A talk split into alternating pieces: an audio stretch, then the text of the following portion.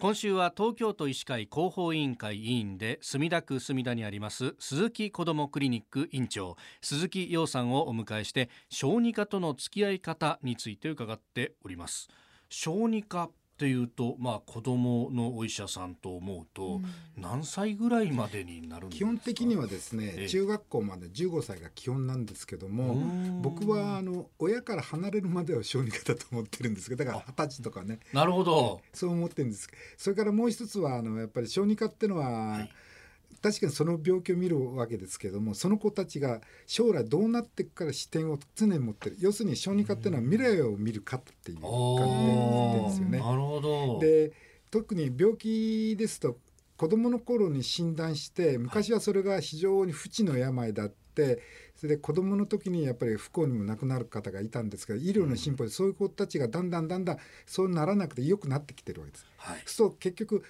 今言った15歳とか20歳を過ぎてまあええ。そういう病気過去に病気があったってことかまた病気を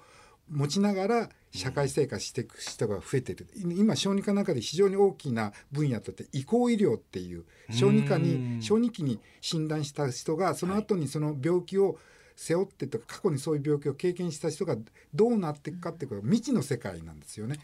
例えばですねはいあの心臓の疾患ってのは大体100人に1人あるんですけど生まれつきのね。でその中で手術する人はそのうちのやっぱりえー1,000人に1人もっとあると思いますけどそういう人たちが今もう二十歳過ぎてはい赤ちゃんので手術した人たちが二十歳過ぎた人がもうね40万と50万人ぐらいいるんですよもう。でそういう人たちが正常あの心臓をこううまくこういじくってやった人がどうなっていくかっていうのはまた未知の世界でやっとですねそこに今までは小児科の先生がずっと見ていたんだけど小児科じゃ手に負えなくなっちゃって、やっぱり内科の先生の循環器とかのはい。先生とやっぱり一緒にやっていかなきゃいけない。やっとこそういうえ学会とか研究会が出来上がってきてええそういう人たちが今度は40とか50とか60でどうなっていくかという視点でやるようなことになってきてるそういう病気も今たくさんあるんでだからそういう面では小児科と内科のそういう大人バトンタッチとか。えバトンタッチとはい。かそうするかとかええ連携しなきゃいけない時代ってことで。それがまたうまくねしまたまたシステムしない親にとってははい。小児科の先生ずっと見てほしいわけですよ。まあ同じ先生に見てもらうっていうのが一番安心ですよね。ところが子供はねお医者さんよりか若いですから、お医者さんの方が早くね亡くなるケースが多いわけですからやっぱり。うん、そこでやっぱバトンタ世代交代とかバトンタッチしなきゃいけない。そういう問題があるんですよね。はあ、今じゃあそれをこうお仕組みを整えたりとか、ええあと知見をフィードバックしたりとかっていうのを作ってる最中。そうです。いろんな分野で。うーんこれそう考えると、まあ、あのそういう難病とかねそういうのももちろんあるしで一方で普通の病気普通のっつったらあれですけど例えば風邪だってもお薬の使い方もやっぱり大人と子供じゃ違ってくるってことですね。そうなんですよ。だから僕らは本当にねあのいや気休めというかねええいう薬極力避けてる。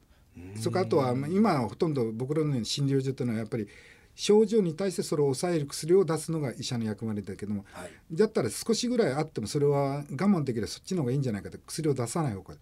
ああ自分の免疫力で治せればそれがいいと。だからやっぱり極力避けて特にあの熱冷ましなんかでもはい。熱は基本的には病気を治すための体の反応ですから不必要に下げない方がいいよっていう指導をしながら薬を出してる。昔は熱が出てすぐ使うとか言って。はい。で熱を